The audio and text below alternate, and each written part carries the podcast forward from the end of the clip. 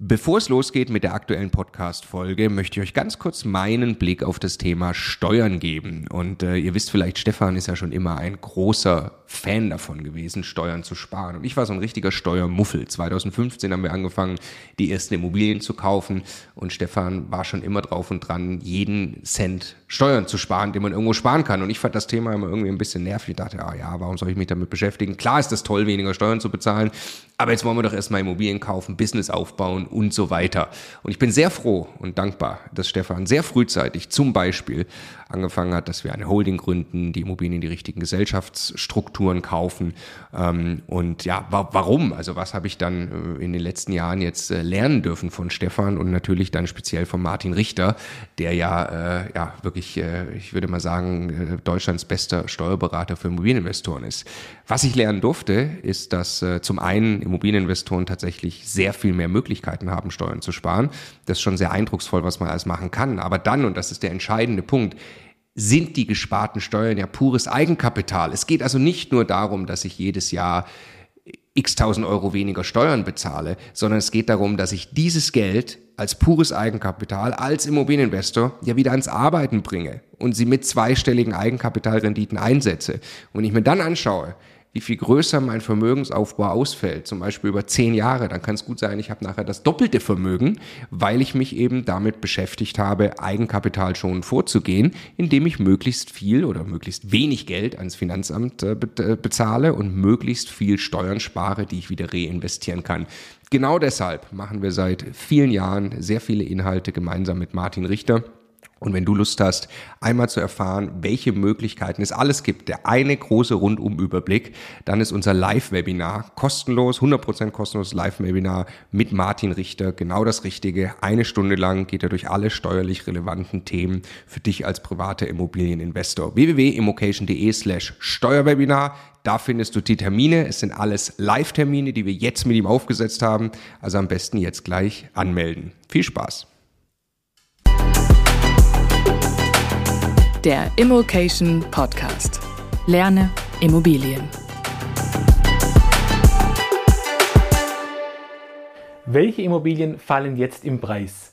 Zuerst sprechen wir über die Ausgangssituation, dann werde ich euch berichten, ähm, was ich als Gutachter wahrnehme, wie sich die Situation dort bereits auswirkt und ganz zum Schluss möchte ich euch sagen, wie ich die Situation aktuell als Investor wahrnehme. Starten wir mit der Ausgangssituation. Seit Anfang 2022 sind die Zinsen sehr stark angestiegen, nachdem wir jahrelang von einem wirklich sehr, sehr niedrigen Zinsumfeld verwöhnt waren. Zusätzlich hat sich ja eine gewisse Inflation ähm, sag mal, manifestiert, die schon Ende letzten Jahres angefangen hat mit irgendwelchen Werte um 5%, ähm, wo man zuerst davon ausging, dass es nur vorübergehend ist. Aber wir haben jetzt einfach gemerkt, im ersten Quartal, im ersten Halbjahr 2022. Diese Inflation wird sich so in der Größenordnung, ja, im Moment sind wir eher bei 8%, einpendeln. Und zusätzlich gibt es noch eine große Diskussion um das Thema Energiepreise. Wir haben sehr, sehr stark gestiegene ähm, Gas- und Stromkosten.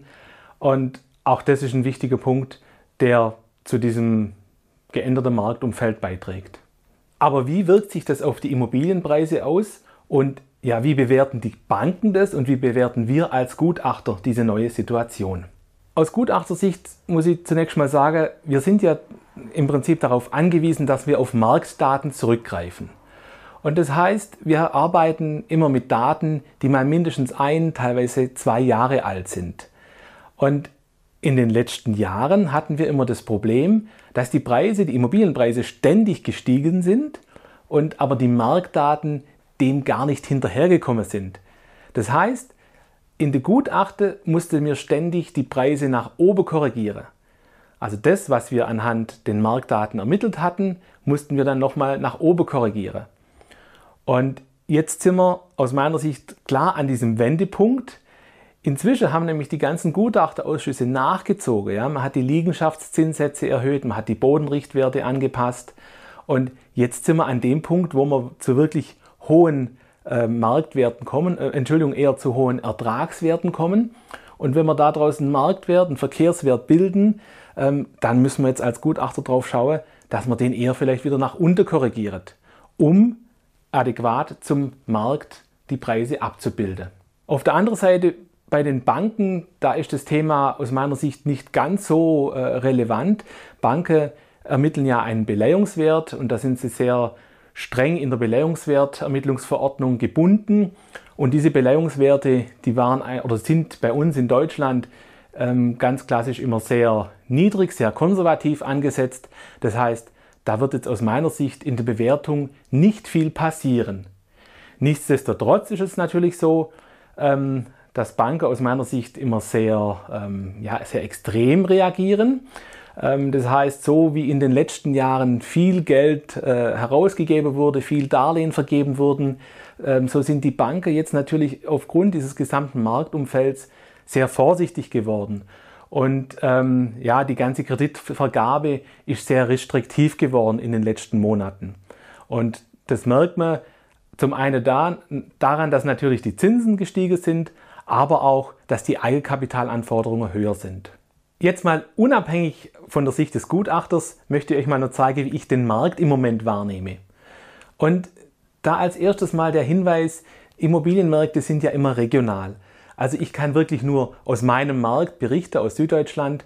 Und man merkt jetzt ganz speziell auch wieder in dieser Situation, wo die Märkte sich so verändern, was es für regionale Unterschiede gibt.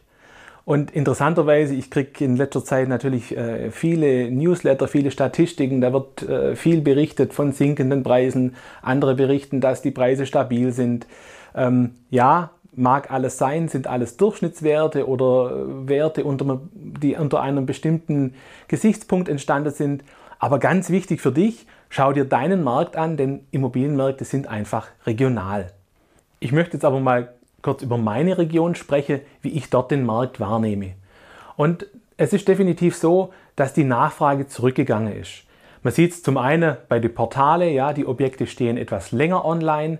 Ähm, ich kriege es aber auch mit, wenn ich mit Maklerkollegen spreche ähm, und mich dort umhöre. Das, die sagen mir alle einheitlich, ja, es sind weniger Anfragen wie noch vor drei, vier Monaten. Ähm, und es ist auch so, ehrlicherweise, ja, kriegt man eher so unter der Hand mit, dass die meisten Objekte alle zum niedrigeren Preis verkauft werden, als sie annonciert sind. Ja, das war ja vor einem halben Jahr noch kaum denkbar. Ähm, da hat man sich eher in die Preise immer hochgeboten. Im Moment ist es so, dass wirklich dieses Verhandlungspotenzial besteht und dass die meisten Objekte günstiger weggehen, wie sie annonciert sind. Und auch wenn ich mit Notare spreche, bekomme ich so das Feedback, ja, es wird doch der eine oder andere Termin kurzfristig abgesagt. Ähm, da liegt es dann wohl öfters mal an, an Finanzierungsprobleme, dass praktisch die Finanzierungskonditionen gestiegen sind und der eine oder andere Eigentümer nicht mehr die Finanzierung bekommt, die er sich ursprünglich mal vorgestellt hatte oder äh, wo er Zusage hatte von der Bank. Und dann wird einfach der eine oder andere Termin sehr spontan abgesagt. Wir bemerken aber natürlich auch einen Unterschied zwischen Eigennutzer und Kapitalanleger bzw. Investoren. Ähm, die Eigennutzer, die sind nur nach wie vor auf der Suche. Ähm, da habe ich persönlich so den Eindruck, die nehmen dieses, dieses veränderte Marktumfeld vielleicht gar nicht so wahr. Die suchen einfach weiter, wie sie es bisher getan haben. Ähm, auf der anderen Seite die Kapitalanleger und erst recht die Investoren, die kalkulieren natürlich viel genauer wie vorher. Ja?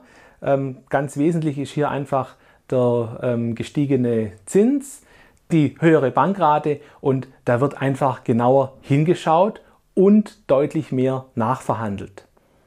Und ein anderer Punkt sind natürlich ähm, zum einen die gestiegenen Energiepreise, die schon gestiegen sind, aber auch die ganzen Diskussionen um äh, Vorschriften, was energetische Sanierungen betrifft. Auch das macht viele Anleger äh, ja kritischer, gerade wenn es eben um ältere Objekte geht. Spannend an der Stelle ist aber, dass sich diese Überlegungen ähm, ja, zu, zu schlechter, energetisch schlechtere Objekte noch nicht in die Preise niedergeschlagen hat. Also theoretisch müsste ja ein älteres Haus, in das ich beispielsweise 100.000 Euro in eine energetische Sanierung und in eine Dämmung investieren muss, müsste ja dann 100.000 Euro günstiger sein als das modernere Haus. Das ist aber im Moment noch nicht so. Ich habe ja ganz am Anfang schon gesagt, ähm, dass die Märkte regional sehr unterschiedlich ist. Und jetzt würde mich natürlich interessieren, wie sieht es bei dir in der Region aus? Schreib uns das gerne mal in die Kommentare.